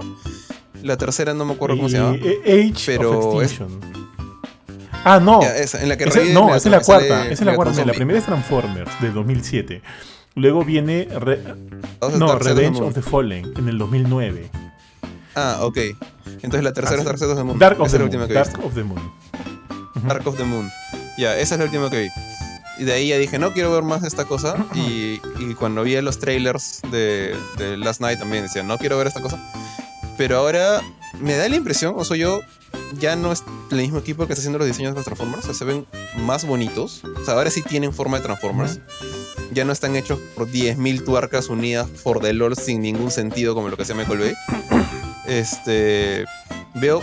O sea, veo personajes en el trailer y no necesito que me digan quién es quién. O sea, cuando, cuando Michael Bay empezó esta serie de, de- de películas tenía que. O sea, ah, a Optimus sí lo reconozco. Ya, fácil. ¿Ves a Bumblebee? Solo lo reconocí porque me decían que era Bumblebee y porque era amarillo. Porque no se parecía en nada al Bumblebee original. No tenía cachitos, no, era un Volkswagen. su cara es otra, tiene una máscara horrible. eh, y le quedaron la voz, ¿no? Ah, al que sí reconocí creo que fue Jazz, pero que lo parten en dos. Después, sí. este, Ironhide, cualquier otra cosa. Eh, ¿Quién más? Ya bueno, así, todo- todos los eh, Decepticons eran distintos. Starscream parecía una especie de gremlin de metal. Era horrible. Ahora yo veo a los, nuevos que han mostrado acá, veo a... Al que reconocí al toque fue, bueno, a Mirage, porque veo que se divide en tres, porque también le han cambiado el carro. No es un Fórmula 1, es un- una especie de sedán de- deportivo. Pero Mirage me cae bien, o sea, chévere por ahí. La que reconocí al toque fue a Arcee, que que la primera vez que sale en una película, no sé si salió antes. Mm, No. Y a todas las bestias. Está Rhinox, está Primal, está Cheetor, está... a Ratatrampa no lo he visto. Está, está el, el águila, no me acuerdo cómo, nunca me acuerdo cómo se llama la, la chica del Eraser. águila. Eh, Ey, Razor. ok. Y para mí, con lo que me vendieron, posiblemente ver la película, mm, probablemente no en el cine, es cuando dijeron que está Unicron. Ah, sí. Entonces como que hay un montón de cositas que no sé cómo Mitch está mezclando todo esto, porque no tiene nada que ver Unicron con las bestias. Pero bacán, o sea, es como que desde que se les murió Megatron ya no, te- no tienes otro malo donde ir aparte de Unicron. Y creo que usaron a, a Shockwave en una película por ahí, ya lo malgastaron también. Así que chévere que, que estén usando esto, pero ojalá salga bien, ojalá haya buenas críticas, ojalá la gente ya que está bacán para que animarme a verla este, de manera tradicional. Acá dicen que Unicron va a ser este el Transformer que sirve como el máster de los Terrorcons, de los preda, Predacones. Sí, ¿Predacons? acá Ah, se llaman, que- se llaman, justo se llaman Predacons, porque acá los ponen como Terrorcons. Ah, bueno, y ahí sí no sé qué están haciendo. O sea, porque los Terrorcons son una cosa, los Predacons son otra, y los Predacons de Beast Wars son otra. Entonces ya pueden, pueden estar haciendo cualquier cosa. Pero. Te iba a preguntar esto, o sea, aparte de Unicron, que es este, este Galactus grandote, ¿quién es el malo acá? Porque veo un montón de droncitos, o sea, veo un montón de Scorponok chiquitos, un montón de, de- como de animalitos este, metálicos que están ahí atacando por todas partes. y hay uno que lo empala a Bumblebee en una pelea, que no reconocí No, quién era el malo. Es el único Transformer malo, digamos, con, con personalidad que he visto en todo el trailer. Entonces son como 10.000 buenos y dos malos. Sí, Y eso me, me aquí salen poquito. sí poquitos, porque es más, este, mira, dice que Peter Dinklage, el chato va a ser The Scorch, que es el líder de los Terrorcons. Eh, ¿Pero qué es este weón? A ver, Scorch sí es un terror con. no me acuerdo cuál es Scorch, a ver, déjame buscarlo. O sea, eh, ajá, yo también sé. Los, los Terrorcons eran, un- eran un team de Sí, este sí, sí lo saco. de, de cinco que formaban a, a otro a otro a un Gestalt, a un Combiner. Mm, acá lo estoy viendo, acá estoy viendo la Eh, imagen de él ah, pero la Scorch- película. Creo que él es el que impala a Bumblebee, ¿ah? Ahora que lo veo. Ah, Scorch es un, me, me confundí, Scorch es uno de los de los heraldos de Galvatron, de los este, de los aviones estos. ¿Ves? ¿Ves el, ves el Ya no sé quién es. Ah, a ver, voy a buscar el de, el de la película. Bueno, sí está feíto. Pero es el que impala Pero- creo, a Bumblebee, ¿no? Le, le dejaron por lo menos su barbita, pero está súper rara la barba. Ah, ok. Ah, han habido dos scores en, en la historia de los Transformers, estoy viendo. Hay uno que sí es un. que es un. Predacon. O sea, de, de los que formaban a Predaking. Y ahora está este, este nuevo que está basado en el de, el de G2, que es el, el avión azul. Que es uno, uno de, los, de los que acompañaban a Galvatron creado por Unitron. Unicron. Oye, pero ¿saldrá, saldrá, No algún, saldrá, saldrá algún. Predacon? Porque esperaba que salieran, ¿ah? Eh, sí, a mí me sorprendió eso. O sea, no, no veo a, a ninguno de la mancha del, del Megatron dinosaurio, ¿no? bueno, pero es que No también cuando, cuan- O sea, si ya sacaron este a Grimlock, que era un tiranosaurio, sacar a Megatron dinosaurio, de repente hubieran, hubieran sentido que como que muy de vu, ¿no? Como que ya lo hemos, ya lo hemos hecho antes.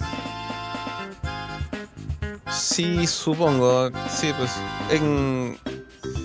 En Beast Wars estaba Megatron Dinosaurio y aparte estaba Dinobot, que era como que tenía el nombre más genérico del mundo, Pero pobre tipo. madre. Pero también era Y otro dinosaurio. madre, eso, sí. Era chévere. Estaba eh, Terrorcon, que era el. o- que era el. un pterodáctilo. ¿Cómo se llama Terrorcon, el pterodáctilo? O sea, los Terrorcons son. Son el team este, pues, que arman a los. Que arman a. ¿Cómo se.? Ah, no me acuerdo cómo se llama el, el- el- robot gigante que armaban. ¿Cómo se llamaba? Déjame entrar por aquí. Beast Wars Transformers. Eh, mira, Optimus Prime, es Megatron, Ratatrampa, Cheeto, Rhinox, Tarántula, Terrorsaurio, perdón. Terrorsaurio se llamaba. Sí. El que era, que era un, Ah, ok. este, un pterodáctilo. Pero está Tarántula. Tarántula era. Técnicamente era, mala al comienzo. Sí, sí. Creo que ya está, era pareja de, de Lobo Plateado, ¿no? No, no se llama Tarántula, tiene un nombre. Claro, lo- el plateado quería. quería Black Araña. Black Araña, ¿verdad? Genial, ajá. Sí, Black Araña. Eh, el, el pata este era creo que Tiger, Tiger Hawk. Era un tigre halcón. Claro, es que el, el tigre blanco Tigretón. era pareja de, del águila esta de, de, de, de Air, Air Razor. Ugh, Lo pronunció horrible. Y supuestamente uno de los dos o los dos mueren y son fusionados en una sola cosa, que es el tigre, el tigre pajarraco, que vas a decir. Y este, y este bicho, Tiger Hawk, se queda templado de la araña. De rara. Tigretón. weón. ¿Sabes qué diseño no me gustaba? Cuando el Cheetor se vuelve este. Transmetal. No me gusta su diseño, no sé por qué. Mm, sí, ya me, ya me acuerdo cuál es. En general, o sea, parecían animales cyborgs. Se ven bien raros. Cheetor Transmetal. No, pero Cheetor está chévere Sí, ahora. sí, de ¿eh? o puta sea, madre. De puta madre. están bien hechos. Está bien Las bestias. Sí, sí, sí. Y aparte que también sale Cusquito ahí y a mí me da un feeling, weón. Me, Sí. me parece feeling ver ahí el Machu Picchu. Oye, oye, weón, nos hemos. ¿Cómo hemos empezado a hablar de Transformers? Estábamos hablando de Mortal Kombat, weón. Por culpa de Carl Urban llegamos a que debe morir Cole y que también murió Israel. Ahí está, ahí está. Ya, ya continuemos, mi estimado, porque si no, no vamos de largo. Bueno, ¿me toca, ¿me toca a mí o te toca a ti? A ti creo, yo he hablado de Carl Urban. Bueno, ya que, ya que empe- empezamos este, este programa con, con juegos que, que no han sido muy, muy respetados o muy bien aceptados por la crítica, eh, Square Enix ya confirmó la fecha de lanzamiento del DLC, del único DLC, asumo que va a ser el único DLC, de Forspoken, que se llama In Tanta We Trust. Va a salir el 26 de este mes de mayo. Eh, bueno, de lo que hemos visto en el video se nota pues que ya habían dicho que era una precuela. Ahora, están haciendo un Isekai dentro de un Isekai estos malditos porque lo que están haciendo es mandar a, a la protagonista Frey al pasado de, de Atia, que voy a spoilear porque a nadie le importa, pero o sea, al final del juego ella se queda en Atia, no regresa O sea, va a ir más, Entonces- más al pasado. O sea, si ella está en el pasado. Ojo que- no, Atia no es el pasado de Nueva York, Ah, Atia es otro mundo. O sea, Atia es... Uy, uy, voy, voy a spoiler con furia ya, porque sé que nadie lo va a jugar. Este... Atia es el, su mundo natal. O sea, ella nació ahí y, su mamá la mandó a Nueva York por un tema de, justamente de una plaga que es la que crea... The Break, la cosa que eran los monstruos o los zombies, a los malos del juego. Eh, entonces ella regresa a Atia para justamente para ayudar a la gente con este problema. Y parece que en el DLC lo que van a hacer es mandarla a ella al pasado de Atia. Porque va a pelear al lado de este. de Cinta. Cinta es este su mamá. Eh, otra vez. Ese, sí es mega spoiler, ¿ah? Pero ci- cinta, tanta cinta. las tantas son como las regidoras del, del mundo de, de Forspoken. Eh, en Forspoken son las, son las malas. Porque ya, ya quemaron cassette, ya que quemaron el cerebro, ya se volvieron loquitas por tanto tiempo con, con la, tratando de mantener la plaga controlada. Eh, Cinta era una de ellas, era la mamá de, Frey, y parece que viajas al pasado cuando ella todavía está, digamos, eh, bien en sus cabales, y está peleando contra, contra los primeros síntomas de The Break.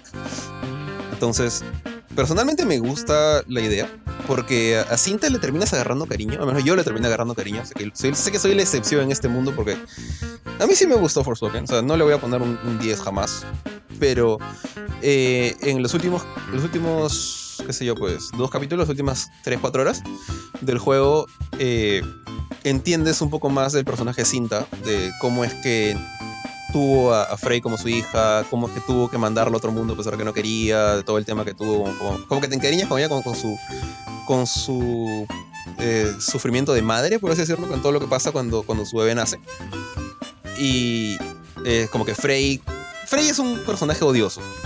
Todo el mundo sabe eso, creo que es lo que, más se ha conocido de Forspoken es lo odiosa que es Frey. Y parte de su odiosidad está, eh, eh, se basa en que ella nunca tuvo familia, nunca tuvo nadie que la quería y nota. Entonces, parte de esa fachada se le derrumba cuando se entera pues, de todo lo que hizo su mamá para poder salvar la vida. Como que se entera de que hubo alguien dispuesta a, a sacrificar su vida para salvarlo. Entonces, que interactúen las dos, me parece que va a ser bien feeling. O sea, espero que sea bien feeling, porque debe ser algo bien, bien fuerte para, por lo menos para Frey. Así que, personalmente sí lo quiero jugar, quiero ver qué pasa. Lo que más me va a costar, creo yo, es reacostumbrarme a, los malabares que tenía que hacer con las manos para poder activar todos los hechizos que tienes al mismo tiempo al final. Pero nada, o sea, bacán que, que no se hayan echado para atrás, porque este, este DLC lo anunciaron incluso desde antes del lanzamiento del juego. Era un. De hecho, lo regalaron a la gente que, que compró la edición deluxe. O sea, eh, creo que lo van a por separado también. Pero era como que el gran incentivo para que compres la versión deluxe. Que ibas a poder jugar In Tanta We Trust. Eh, básicamente es el contenido de la edición deluxe. Así que chévere por, por esto de que llegan, llegan a sacar la historia. No sé, yo creo que, o sea, no tiene razón de ser. Si, si no, no jugado Forspoken, no te gustó Forspoken, no piensas acabarlo. No tiene sentido que esto te anime para lo contrario. Pero por ahí, para los 3, 4 gatos que sí lo jugaron hasta el final como yo, este, al menos estoy interesado en, en- en cerrar este capítulo de, de la historia de Square. Oye, pero ponte, Luminous Productions ya fue, ¿no? Fue absorbido. O sea, no es que. No sé si habrán votado gente. Por, por Square. Pero tengo entendido que ya no tienen. Claro, Square como que lo, lo disolvió y mandó a, su, a, a sus remnants a otros estudios. Fácil por ahí hay uno metido trabajando en Final Fantasy XVI, ¿no? Quién sabe, pero. Luminous como un estudio. Como, una, como un estudio desarrollador de Square Enix ya. Claro, claro. Entonces asumimos que no va a haber más contenido de por hablar. No, no creo. La verdad es que está bien este cierre. Aparte, es, una. Técnicamente es una precuela. Lo, que, lo que no me gusta es el, el Isekai dentro del Isekai. O sea, ya la movieron a la flaca de una dimensión a otra y ahora la mandan al pasado de esa dimensión. Y es como que ya too much. Pero me gusta que, interactúe con su mamá. O sea, por, todo el, feeling que había en, el cierre Force Claro, claro. Bueno, mi estimado, yo ya no tengo más noticias y yo creo que por eso decirse que hable de la review. Por favor, tú mismo eres con la tuya.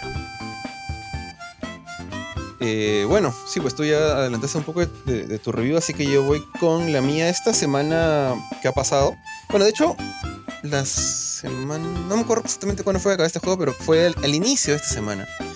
Eh, tuve la chance de jugar y terminar el juego que se llama Bramble the Mountain, Mountain King. Si no, mi esposa me pega por no pronunciar bien la palabra. Eh, es un juego de. Es un juego de terror. Es un juego survival horror pero bien particular. Eh, o sea, olvídate de toda la concepción de, un survival horror en el, estilo Resident Evil, en el estilo Silent Hill o incluso Dead Space. acá no manejas a una, una, persona adulta con, digamos, a un soldado o, o incluso a un sobreviviente que tiene la mala suerte de meterse en un lugar lleno de monstruos. No hay... Eh, no tienes que andar administrando recursos, balas, te, te acaban las pistolas, te, te acaban los palitos para golpear a, los monstruos como en, en The Chant. No, no hay nada de eso. Este es un juego que a nivel de gameplay es básicamente un, una aventura slash eh, plataformero, con un poquito de sigilo. Tú manejas a, un niño que se llama Ol, o se escribe Ole, O-L-L-E. Eh, que es, bueno, un, un, niño que vive en la mitad de un bosque en casi seguro que es Suecia, con su, con su hermana que se llama Lilemore. Sus nombres son bien, locos. Eh, los dos niños viven en una cabaña. Eh, aparentemente sus padres ya. No te especifican qué les pasó. Si se muerto de cosas, ya no están los padres. Los niños viven solos.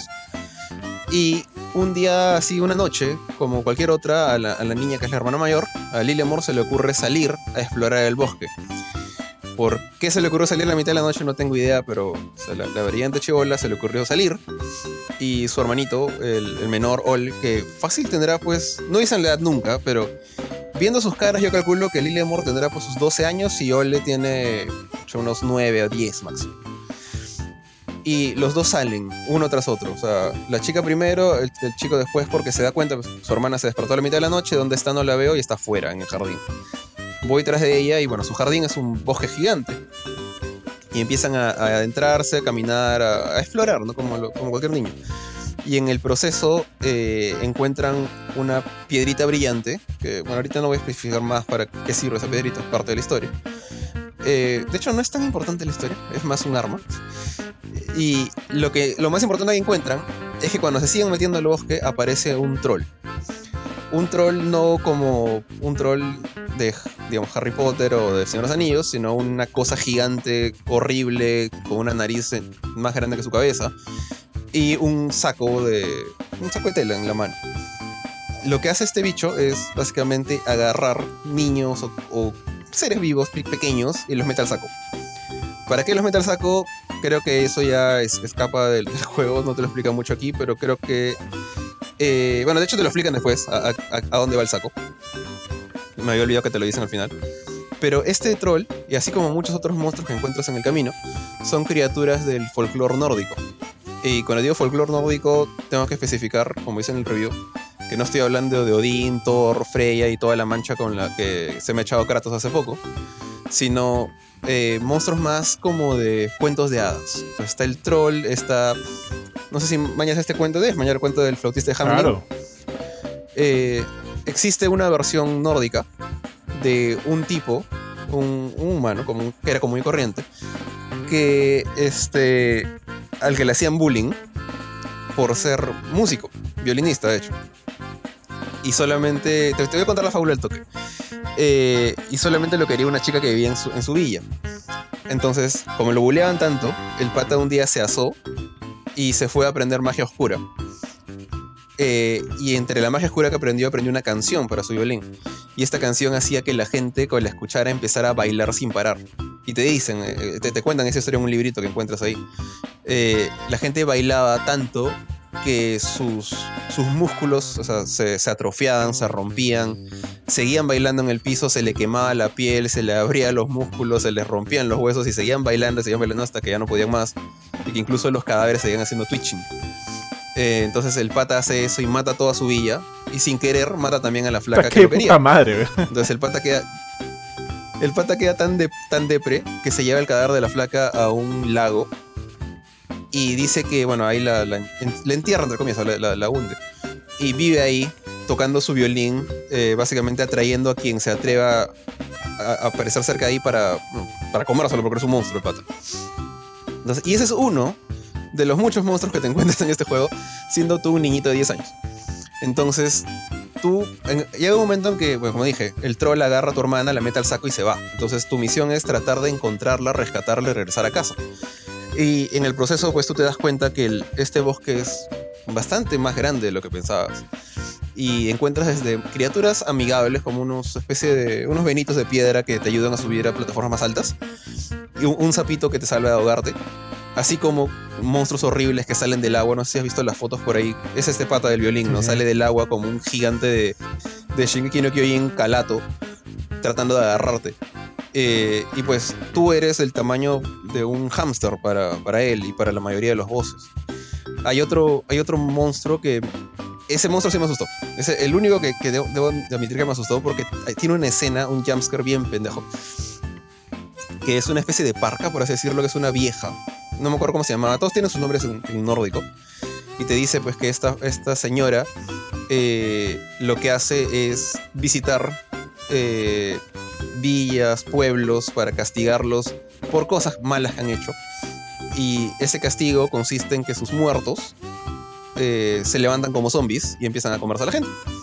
Entonces hay un momento que tienes que pelearte contra ella, no, o sea, sin antes tener que lidiar con sus zombies. Eh, y obviamente el chivolo no pelea, no es que va a sacarte la pistola y te hace los suplex de Leon. Tienes que correr, tienes que esconderte, tratar de, de, que, de que no te vean en escenas de sigilo, por ejemplo. Eh, en algunas pocas escenas sí vas a pelear con esta bolita de luz que dije que encontraste al comienzo, que es tu única arma. Eh, esta bola la, la, lanzas hacia algunos bosses. No siempre puedes lanzar el proyectil, como que está, está bloqueado para que solo lo puedas usar en algunas escenas. Y ahí entra una de las cosas que más me gustaron del gameplay, que son justamente las peleas contra los jefes. Ahí, ahorita no me acuerdo el número exacto, o podría ponerme a contarlos, creo que son como 4 o 5 voces. Y todos tienen sus mecánicas únicas que están siempre ligadas al uso de esta bolita. Eh, por ejemplo, hay uno que me recordó un poquito a, Del Lago de Resident. Porque tú estás a la mitad de, de un lago, en, en, una, en una balsita de madera, y es un bicho horrible que sale del agua. Y tú tienes que tratar de seguir unas burbujitas que salen del agua y tú estás como que todo el tiempo así súper tenso girando la cámara tratando de ver dónde están las burbujitas de miércoles. Y a veces salen burbujitas en, el lago y pum, sale una silla o sale un zapato y es, es falso, pues era, era un, un placebo, era un, señuelo. Y tienes que voltearte al toque porque muy probablemente el monstruo está atrás, en otro set de burbujitas. Y apenas sale tienes que meterle su, su pelotazo de luz en la cara. Y así como ese, cada boss tiene sus propias mecánicas. Algunas son más complejas, particularmente el, No el boss final, el penúltimo boss me gustó mucho. O sea, es, es, la pelea más larga de todo el juego. De hecho, es. Sin spoiler mucho, es el que está en, la, el cover del juego. Es este. especie de fauno que está volando en el bosque. Que es una, es una sucubo que, llama, que, atrae hombres para comerse su, sus cuerpos y utilizar sus corazones para tener poder mágico. Así son súper bonitas estas historias de, folclore nórdico. Y obviamente también te quiere convertir. Pero cada uno de estos bosses tiene mecánicas propias que no son como que así súper complejas, pero son bastante creativas, creo yo. Me, me, gustaron bastante, me gustaron mucho. Fueron divertidos de derrotarlos. Los puzzles no son muy complicados. Salvo uno, justo antes del boss final hay un puzzle que sí es un poquito jodido de, de, de entender, pero después de unos 10 minutos ahí mirando la pared lo, capté y lo saqué. Entonces asumo que mucha gente va a poder hacerlo también. El juego tampoco no es muy difícil. Y honestamente, si has jugado cosas mucho más gory, mucho más sangrientas, como, eh, qué sé yo, Outlast, Amnesia, mismo Silent Hill, eh, de repente, Dead Space no tanto, porque hay más disparos. Yo creo que vas a estar un poquito más inmune a estos momentos en los cuales pues, ves un, ves un titán de, Shingeki tratando de comerte. Eh, o a la, la, parca esta que aparece de la nada tras tuyo para asustarte. Te, te, puede agarrar frío, pero se te va a pasar rápido. Pero también he, he visto por ahí críticas de otras personas que dicen que este juego les ha causado pesadillas. Entonces, creo que depende mucho de la persona. A, a, mí no me causó ese nivel de miedo, pero sí me entretuvo, sí me, sí me sumergió en el, en el asunto. Y bueno, al final la historia no es muy complicada. Eh, más, más te atrae aprender de los monstruos estos con los que peleas. Cada uno tiene su propia historia. Tienes que encontrar por ahí como pequeños collectibles. Y algunos de estos collectibles son libros, que tú, como libros de historias, de, de, de fábulas. Tú puedes leer y te cuentan, ¿no? De qué trata cada uno de estos, estos monstruos, de dónde salieron, por qué hacen lo que hacen. Hay uno incluso que...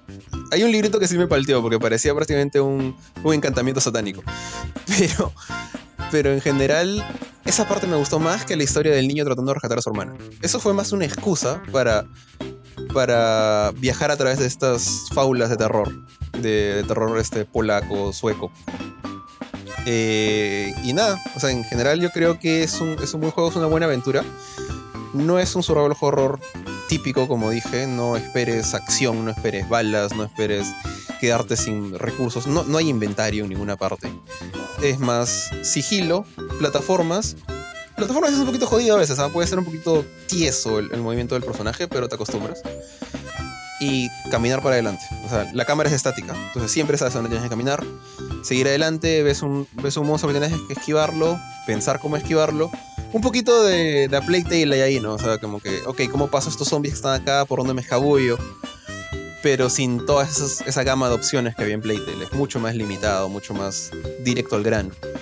Eh, entonces, en ese sentido, me pareció una buena aventura. Dura unas yo creo que a lo mucho unas 8 horas. Yo creo que me lo jugué como que en 7. Tendría que revisar mi, play, pero más de, más de 8 no, no, no me demoré.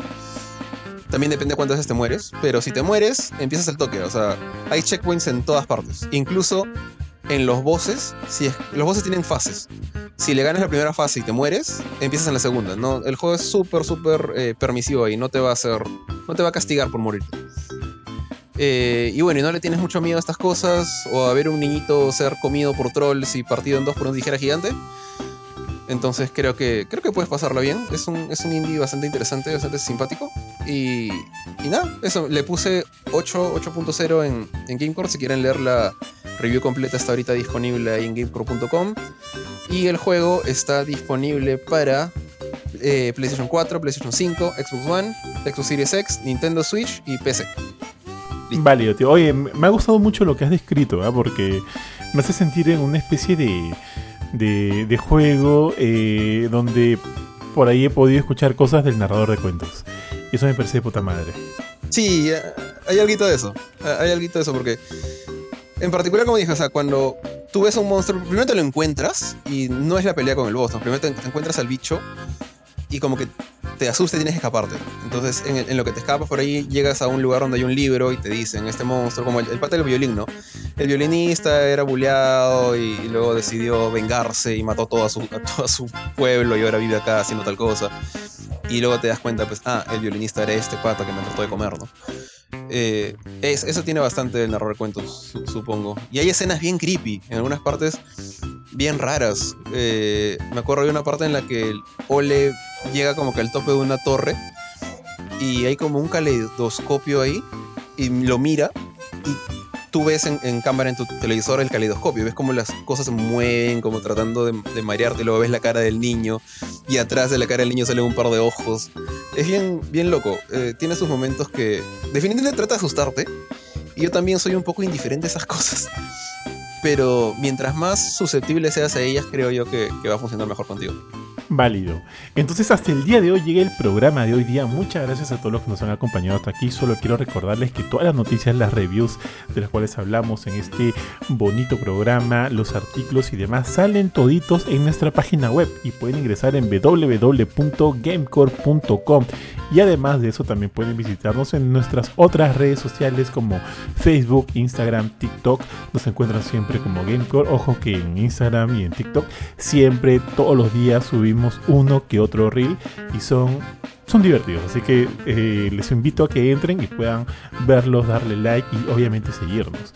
Además, este programa Noticias y Reviews, así como los Sala Filme y los Choques de Espadas, los pueden encontrar todititos en nuestra cuenta oficial de Spotify. Nos encuentran como Gamecore Podcast. Entonces, nada, muchas gracias a todos por seguirnos este, y acompañarnos el día de hoy.